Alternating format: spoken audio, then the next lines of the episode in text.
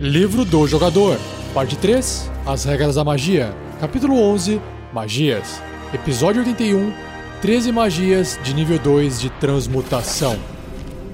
Regras do DD 5E. Uma produção RPG Next.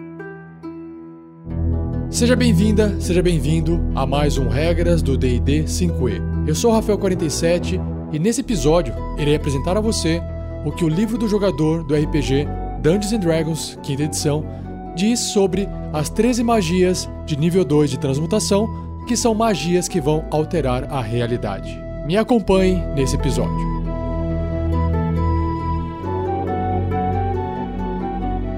Seja você também um guerreiro ou uma guerreira do bem. Para saber mais, acesse padrim.com.br barra rpgnext ou picpay.me barra rpgnext.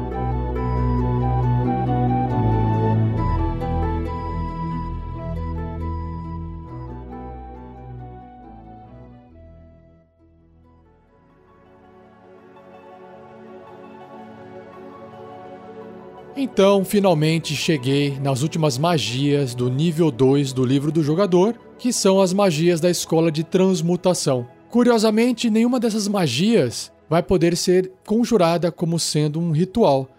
Bom, a primeira magia da lista se chama Alter Self, que é alterar-se ou alterar você mesmo. Uma magia de segundo nível de transmutação, com tempo de conjuração de uma ação, o alcance é Self. Pessoal, componentes verbal e somático, e a duração é a concentração até uma hora. Então, seu personagem pode manter essa magia ativa por até uma hora se ele não acabar perdendo a concentração. Então, a descrição é a seguinte: você assume uma forma diferente. Quando conjurar essa magia, escolha uma das seguintes opções. O efeito durará pela duração da magia, que é uma hora, né?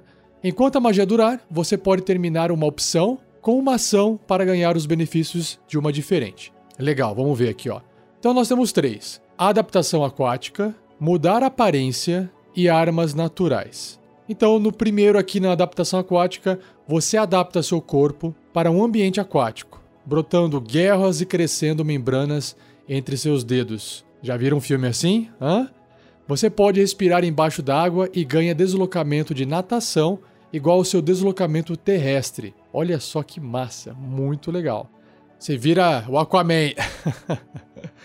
Mudar a aparência, a outra opção aqui. Você transforma a sua aparência. Você decide com o que você parece, incluindo altura, peso, traços faciais, timbre de voz, comprimento do cabelo, coloração e características distintas se tiverem. Você pode ficar parecido com um membro de outra raça, apesar de nenhuma das suas estatísticas mudar. Você também não pode parecer com uma criatura de um tamanho diferente do seu. Então, se você for médio, você tem que continuar sendo médio. E seu formato básico permanece o mesmo. Então, se você é bípede, vai continuar sendo bípede. Você não pode usar essa magia para se tornar quadrúpede, por exemplo. A qualquer momento, pela duração da magia, você pode usar a sua ação para mudar sua aparência dessa forma novamente. Uau, que massa isso, hein? Bom, a área do Game of Thrones usa aquela máscara e ela basicamente muda a aparência dela da mesma forma que essa magia faz. Bem legal. E por fim, o último efeito são armas naturais. Na hora que agora veio Wolverine na minha cabeça, ó. Você faz crescer em garras, presas, espinhos, chifres ou armas naturais diferentes, a sua escolha. Seus ataques desarmados causam 1d6 de dano de concussão ou contusão, perfurante ou cortante, né? Porque dependendo da forma dessa arma natural, ela vai causar um tipo de dano diferente, como apropriado para a arma natural que você escolheu. E você é proficiente com seus ataques desarmados. Finalmente, a arma natural é mágica e você tem mais um de bônus nas jogadas de ataque e de dano que você fizer com ela. Nossa! Ou seja, além de você poder, de repente, ali, gastar sua ação, mudou a aparência. Aí você tá andando disfarçado, de repente você muda sua forma e vira ali o Aquaman, um peixe, pula na água, vai nadando, muda a forma de novo, vira uma outra pessoa do outro lado do rio, sei lá.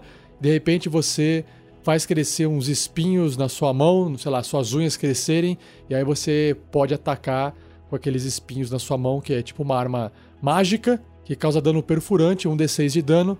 E aí você imagina, né? Tá matando alguém, enfim, né? Como uma, uma arma mágica, ainda pode acabar passando por algumas resistências que geralmente armas não mágicas não conseguem passar. Então, uma magia muito boa. E se você gostou dessa magia e quiser ter um personagem capaz de conjurá-la, você tem que escolher ser um feiticeiro ou um mago. Próxima magia se chama Bar Skin. Skin de pele, né? Pele de árvore. Uma magia de segundo nível de transmutação, com tempo de conjuração de uma ação. O alcance é o toque, componentes verbal, somático e material. E o material é um pedaço de casca de carvalho, né? Porque vai imitar ali a pele de árvore. A duração é concentração até uma hora. Então você toca uma criatura voluntária, até o fim da magia a pele da criatura fica rígida, similar a uma casca de carvalho. E a CA, que é a classe de armadura, a defesa do personagem, do alvo, não pode ser inferior a 16, independentemente do tipo de armadura que ela esteja vestindo. Então, se tiver lá peladão, vai ser uma armadura 16, igualzinha a 16, tá bom? Então ele não vai conceder mais proteção do que alguns tipos de armaduras pesadas, mas essa magia vai proteger bastante qualquer personagem que for tocado por ela. Então tá aí uma magia de defesa, né, de proteção, muito simples, muito prática. Também serve para roleplay, porque o seu personagem vai ficar com uma aparência diferente por causa dessa pele rígida de casca que ele tem. Então também dá para até brincar um pouquinho aí. Será que pode enganar alguém com essa imagem? Será que pode se passar por uma criatura meio árvore? Vai saber, né? Basta aí fazer um teste de deception aí de enganação. Quem sabe seu personagem não convence alguém de alguma coisa diferente, né? Bom, se você quiser conjurar essa magia, você tem que ser um druida ou um ranger, que é um patrulheiro. Na sequência, nós temos Cordon of Arrows, que são flechas de cordão. É uma magia de segundo nível de transmutação, com tempo de conjuração de uma ação. O alcance é de 5 pés, que é um metro e meio, que é aquele quadradinho no tabuleiro. Componentes verbal, somático ou material.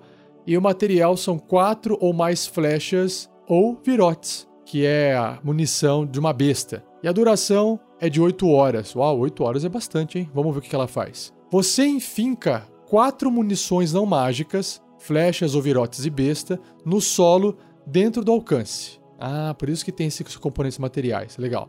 E conjura magia neles para proteger uma área. Se a magia acabar, sempre que uma criatura diferente de você se aproximar a 30 pés, que são 9 metros, das munições pela primeira vez em um turno, ou terminar seu turno na área, uma das munições voa para atingi-la. Uau, que legal! A criatura deve ser bem sucedida num teste de resistência de destreza, porque ela vai tentar desviar, ou sofrerá um D6 de dano perfurante. A munição então é destruída. Ah, claro, né? bateu e destrói ela. A magia termina quando não restar nenhuma munição. Que legal. Quando você conjurar essa magia, você pode designar quaisquer criaturas à sua escolha e a magia ignora-as. Então você fala, ó, não ataca esse aqui, não ataca fulano, não ataca, sei lá, raças desse tipo, e aí ela vai ter essa configuração para ignorar os ataques. Em níveis superiores, quando você conjurar essa magia usando um espaço de magia de terceiro nível ou superior, a quantidade de munições que você pode afetar aumenta em 2 para cada nível do espaço acima do segundo. Muito bom. Então, só para você imaginar aqui, né? Você tem aquele quadradinho na frente do personagem ali no tabuleiro, se estiver usando um grid de batalha, por exemplo, ou um metro e meio na frente do personagem, ele está enfincando ali quatro munições né, que são flechas ou bestas não mágicas, ou virotes e bestas não mágicos. E aí essa criatura que está a 9 metros ali de distância, se ela se aproximar, uma das munições vai voar em direção a ela e é uma munição por turno, por criatura. Então, se entrar quatro, as quatro vão voar, mas se entrar uma e ela ficar ali dando bobeira a cada turno, uma das flechas vai saindo até esgotar as quatro flechas ou os quatro virotes. Então ela não protege uma área tão grande assim, mas vamos supor ali que os seus aventureiros ou o seu personagem quer dormir, quer fazer um descanso de 8 horas. e aí ele está protegendo a região ali dos, né, de uma possível invasão. Se alguém chegar de repente de forma furtiva, vai levar uma flechada na cara, uma, um virote na cara. E aí pode ser que você acorde, porque o bicho pode soltar um grito de dor, e aí você acorda e o bicho até pode morrer no processo. Então eu acho uma magia muito legal, muito interessante. E qual é a classe capaz de conjurá-la? É apenas a classe dos patrulheiros, infelizmente. Mas bem legal essa magia. Mais uma magia aqui, agora chamada Dark Vision, que é visão no escuro, uma magia bem famosa, que é de segundo nível também, né, e de transmutação. O tempo de conjuração dela é uma ação, o alcance é o toque, componentes verbal, somático e material, e o material aqui está escrito que é um pedaço de cenoura seca ou uma ágata, que é uma pedrinha, né? Duração de 8 horas. Legal, 8 horas também. Vamos ver, ó. Aqui o texto é bem curtinho, ó. Você toca uma criatura voluntária para conceder a ela uma habilidade de ver nas trevas. Pela duração, a criatura terá uma visão no escuro com alcance de 60 pés, que são 18 metros. Ou seja, é a visão padrão no escuro de criaturas que têm visão no escuro, como os anões, os elfos, meio orc e assim vai. Lembrando que a visão no escuro é uma visão em tons de cinza, né, preto e branco, tá bom? Não tem cor. E se você quiser conjurar essa magia, terá que ser um druida, um ranger, que é o patrulheiro, um sorcerer, que é o feiticeiro, ou um wizard, que é o mago.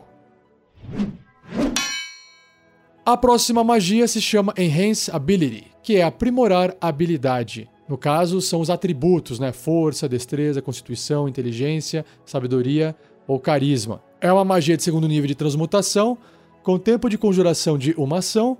O alcance é o toque, componentes verbal, somático e material. E o material é um pelo ou uma pena de uma besta. A duração da magia é concentração até uma hora. Então você toca uma criatura e agracia com aprimoramento mágico. Escolha um dos efeitos a seguir. O alvo ganha esse efeito até o fim da magia, né? Até passar essa uma hora. Então nós temos aqui os seis efeitos, porque é um efeito para cada atributo, para cada habilidade do personagem, como eu citei anteriormente. A primeira aqui que nós temos é Bear's Endurance, que é o vigor do urso. O alvo tem vantagem em testes de constituição. Ele também recebe 2d6, dois dados de 6 lados, pontos de vida temporários que são perdidos quando a magia termina. Uau, que legal! Muito bom. Bem divertido isso. Próximo é o Bull's Strength que é a força do touro. O alvo tem vantagem em testes de força e sua capacidade de carga é dobrada. Vai virar a mula da equipe, hein? carrega aí, carrega aí. o próximo nós temos aqui Cat's Grace, que é a graça do gato, a agilidade do gato. O alvo tem vantagem em testes de destreza. Ele também não sofre dano ao cair de 6 metros ou menos, se não estiver incapacitado.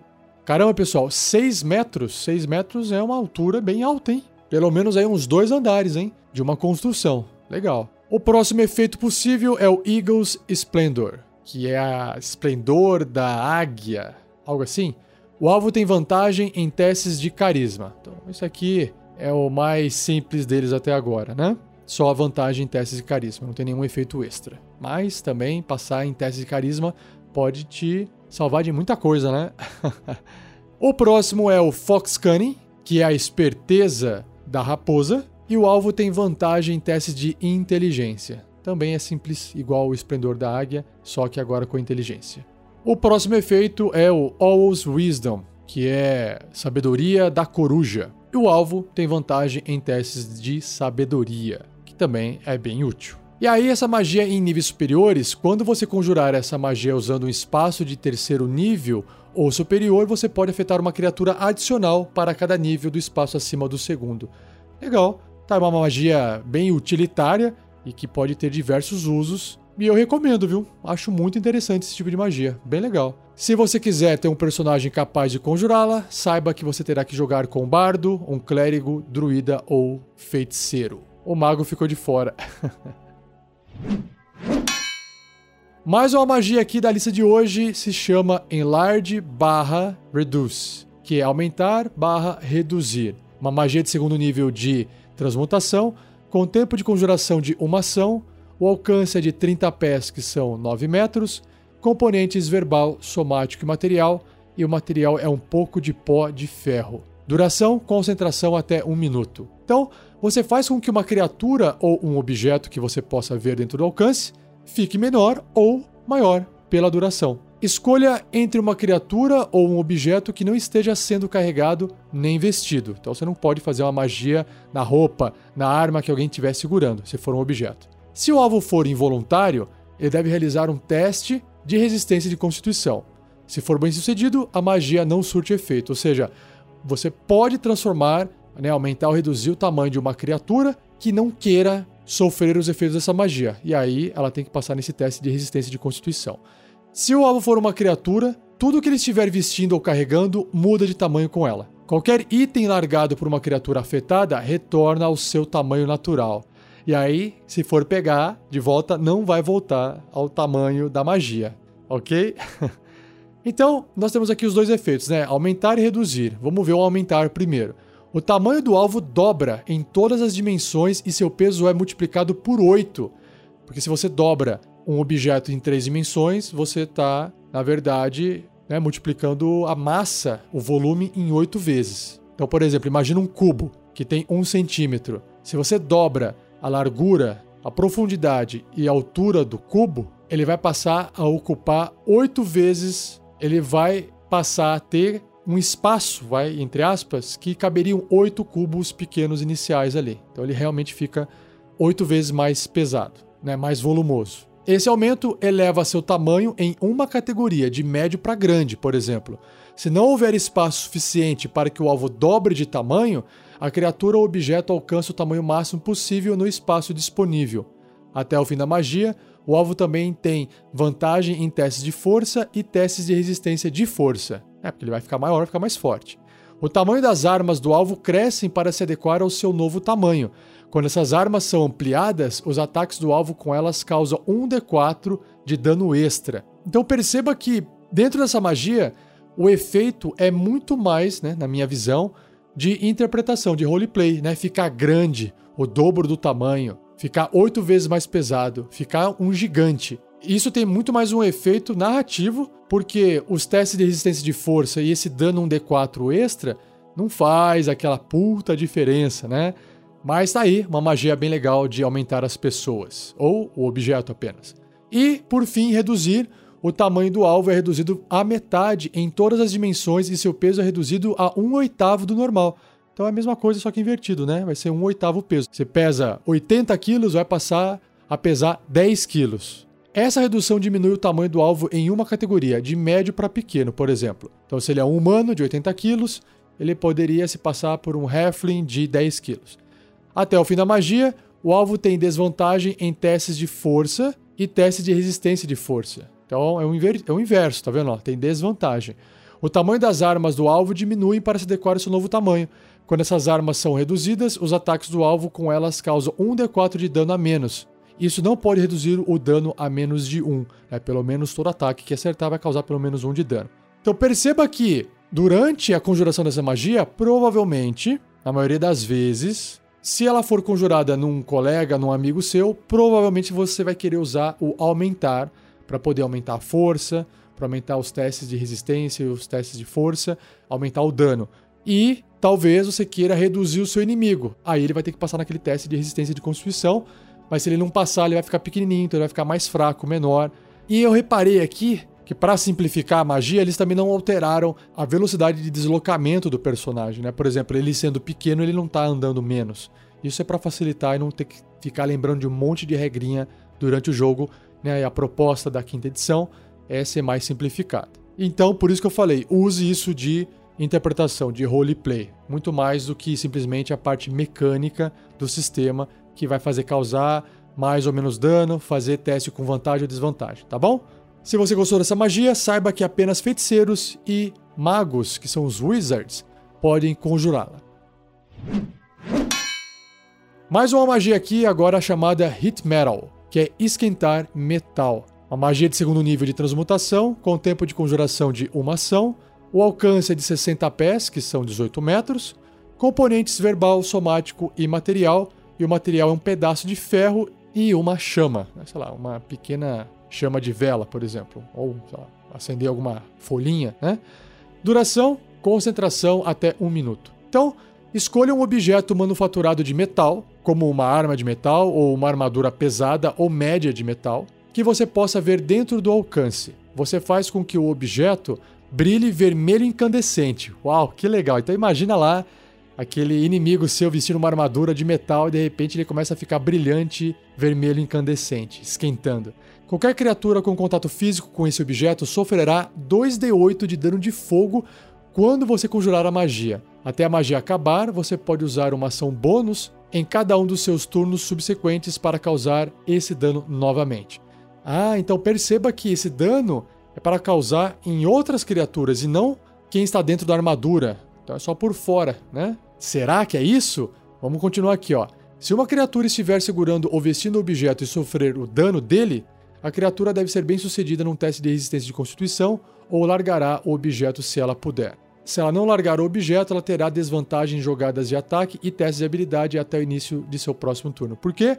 Porque o fogo ali deu uma fritada, deu uma queimada na mão violenta e machucou o personagem, a criatura. Então, realmente essa magia vai esquentar o metal, não importa se a pessoa estiver do lado de fora ou do lado de dentro, no caso de uma armadura, quem encostar naquele metal vai sofrer aqueles 2d8 de dano de fogo. No caso, se for uma arma, também ele vai ter que soltar a arma porque vai queimar, ou ele vai ter que aguentar ali, segurar e ficar com desvantagens em testes de habilidade. E também em ataques, porque deu uma queimada feia na mão. Por exemplo. Então também tá aqui mais uma magia que, além de causar dano, nesse caso, uma magia de transmutação que causa dano, bastante dano no caso, ela também serve muito bem para roleplay porque a gente consegue enxergar isso acontecendo. Então fica bem legal de usar isso em situações de interpretação. E aí, em níveis superiores, quando você conjurar essa magia usando um espaço de magia de terceiro nível ou superior, o dano aumenta em 1d8, um dado de 8 faces, para cada nível do espaço acima do segundo. Então, bem simples, né? Fez a magia no espaço de magia maior, ela vai causar mais dano. Se você gostou dessa magia, saiba que as classes Bardo e Druida são as únicas capazes de conjurá-la. Próxima magia se chama Knock, que é arrombar. Ou bater, bater, knock, knock, knock. é arrombar e vai fazer mais sentido. Ó.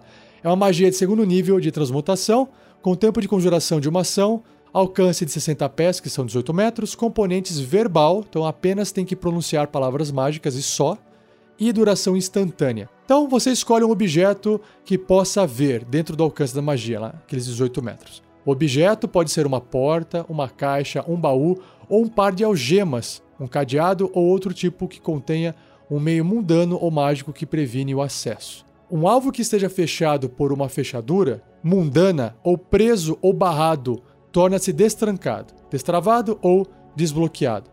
Se o objeto tiver múltiplas fechaduras, apenas uma delas é destrancada. É, faz sentido.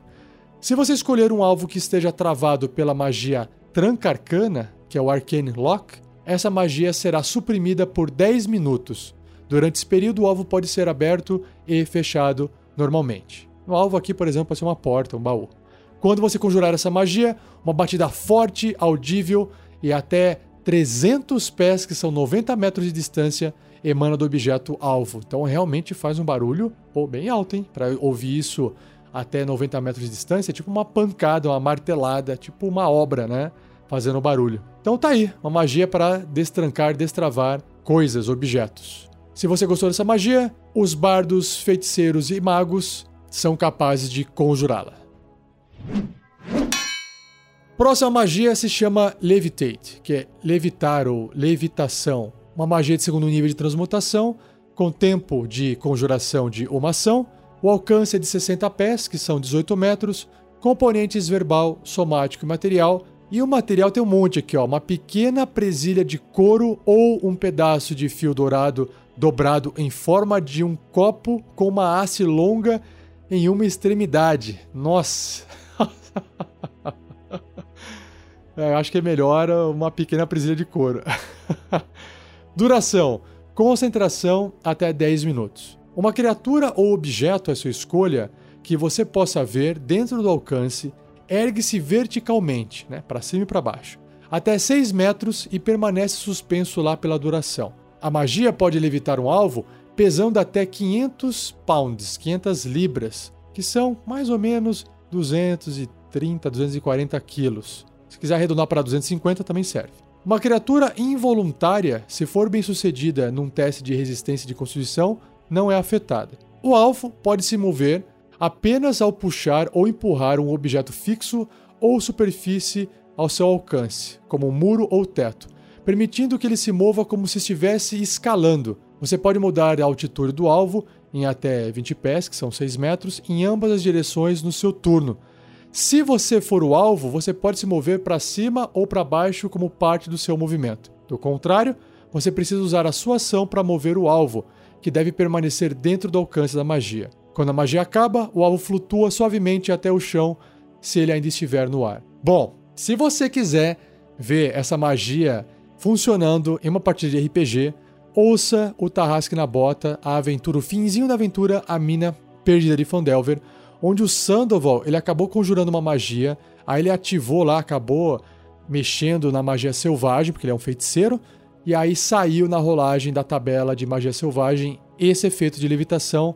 E aí o Sandoval acabou virando um. Tipo, a gente inventou que ele virou tipo um balãozinho, assim, uma bexiguinha, e começou a flutuar, e aí o pessoal teve que arrastar ele para fora da caverna. tá aí uma magia interessante também de ser usada, né? Tanto para poder, às vezes, resolver um problema, criar situações engraçadas, criar problemas, enfim, bem interessante, basta usar a criatividade. Se você gostou dessa magia, saiba que feiticeiros e magos são capazes de conjurá-la.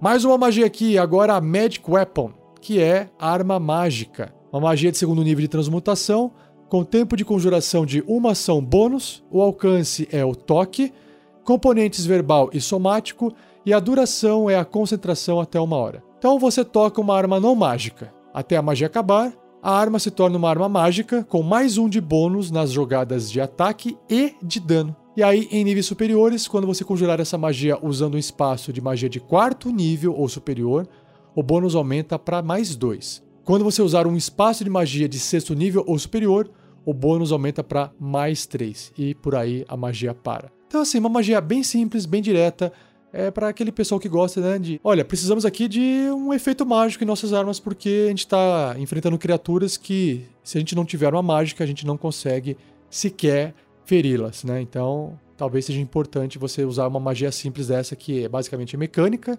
né? Tem pouca utilidade narrativa. Claro que você pode contar que a arma ficou meio brilhante e que ela tem agora um efeito diferente e tal, mas basicamente vai ser muito mais um efeito mecânico no jogo. Então, as classes capazes de conjurar essa magia são os paladinos e os magos. A próxima magia se chama Rope Trick, que é o truque da corda, o truque de corda. É uma magia de segundo nível de transmutação, tempo de conjuração de uma ação, o alcance é o toque, componentes verbal, somático e material. E o material é o pó de extrato de milho e um laço de pergaminho trançado. Nossa, que detalhes! e a duração é uma hora. Então, você toca um pedaço de corda que tem até 18 metros, né, 60 pés, de comprimento. E aí, uma ponta da corda então se ergue no ar, até toda a corda estar erguida e perpendicular ao solo, ou seja, ela vai estar tá indo para cima. Né? Na ponta de cima da corda, uma entrada invisível se abre para um espaço extradimensional que permanece até a magia acabar. Uau, que interessante! O espaço extradimensional pode ser alcançado escalando a corda até o topo. Claro, né? Senão não teria por que existir a corda. o espaço pode abrigar até oito criaturas médias ou menores. A corda pode ser puxada para dentro do buraco, fazendo-a desaparecer para os observadores do lado de fora do espaço. E por que afinal precisa dessa corda, não? Nossa, só para dificultar? Ataques e magias não podem ultrapassar essa entrada, né? Nem entrando e nem saindo do espaço extradimensional. Ou seja, não dá para fazer uma magia lá do lado de dentro para atacar alguém que está lado de fora e nem vice-versa. Mas quem está dentro pode ver o lado de fora, como se estivesse olhando por uma janela de mais ou menos 3 pés por 5 pés, que é mais ou menos quase um metro por um metro e meio, que fica centrada na corda. Tudo que estiver dentro do espaço extradimensional cai quando a magia acabar. Então tá aí. De novo, uma magia utilitária, não vai causar dano, mas ela pode ser utilizada de diversas formas dentro da sua aventura. Eu acho muito legal a magia assim. Mas, e quem que pode conjurar essa magia, né? Qual é a classe capaz de conjurar essa magia? São apenas os magos. Indo agora para a penúltima magia do cast, ela tem o nome de Spider Climb, que é escalar aranha, ou escalar da aranha, ou patas de aranha. É uma magia de segundo nível de transmutação, com tempo de conjuração de uma ação, o alcance é o toque, componentes são verbal, somático e material. E o material é uma gota de betume, e uma aranha. Duração é concentração até uma hora. Então, até a magia acabar, uma criatura voluntária que você tocar recebe a habilidade de se mover para cima, para baixo e através de superfícies verticais e de cabeça para baixo pelos tetos. Olha que legal! Enquanto deixa suas mãos livres. Vai andar igual uma aranha mesmo. O alvo também ganha deslocamento de escalada, igual ao seu deslocamento de caminhada. É claro, né? Você andando pelas paredes, não há necessidade de escalar. Você vai estar andando normalmente, como se não tivesse, sabe, gravidade. Vai estar, tipo, grudando o pé pelas paredes, igual uma aranha. Se você gostou dessa magia, apenas os feiticeiros, bruxos, que é o Warlock, e magos são capazes de conjurá-la. Por fim, a última magia se chama Spike Growth, que é crescer espinhos, ou crescimento de espinhos. É uma magia de segundo nível de transmutação. O tempo de conjuração é de uma ação, o alcance de 150 pés, que são 45 metros, componentes verbal, somático e material, e o material são sete espinhos afiados ou sete gravetos, todos com uma ponta afiada. Duração: concentração até 10 minutos. Então, o solo em 20 pés de raio que são 6 metros de raio, centrado num ponto dentro do alcance da magia, se retorce e ali brotam cavinhas rígidas e espinhos. A área se torna um terreno difícil pela duração da magia, e quando uma criatura entrar ou se mover dentro da área, ela sofrerá 2d4 de dano perfurante para cada 5 pés que ela andar, atravessar esse monte de espinhos lá, que é um metro e meio. Então ela, de repente, Começou ali a magia em cima dela.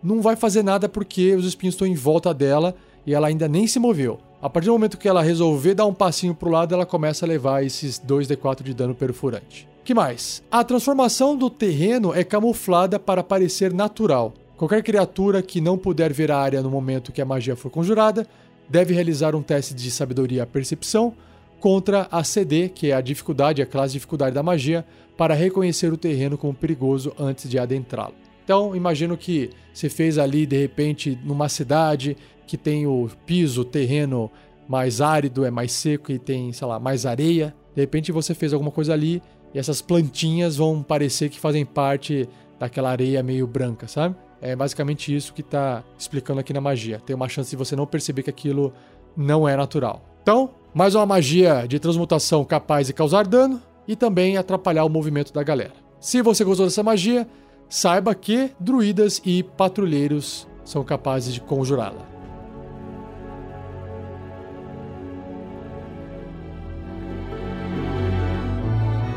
E assim eu encerro mais um cast, mais um episódio do Regras do D&D 5e. Espero que você tenha gostado. Se tiver dúvidas, pode enviar suas dúvidas para rafael47@rpgnext.com.br ou escreva no post desse episódio. Eu vou juntar as perguntas e fazer um cast separado só respondendo a todas elas, tá bom? Não se esqueça de compartilhar, continue a discussão desse episódio lá no post onde você viu a divulgação, vale a pena. E também, se você puder, nos avaliar com 5 estrelas no iTunes ou em qualquer outro aplicativo de podcast que você esteja nos ouvindo, vai ajudar bastante a gente ser encontrado por outras pessoas, tá bom? E não perca o próximo episódio, onde eu irei abordar, finalmente, magias de terceiro nível. Só que dessa vez serão oito magias de terceiro nível de abjuração, tá bom? Então um abraço, muito obrigado e até o próximo episódio.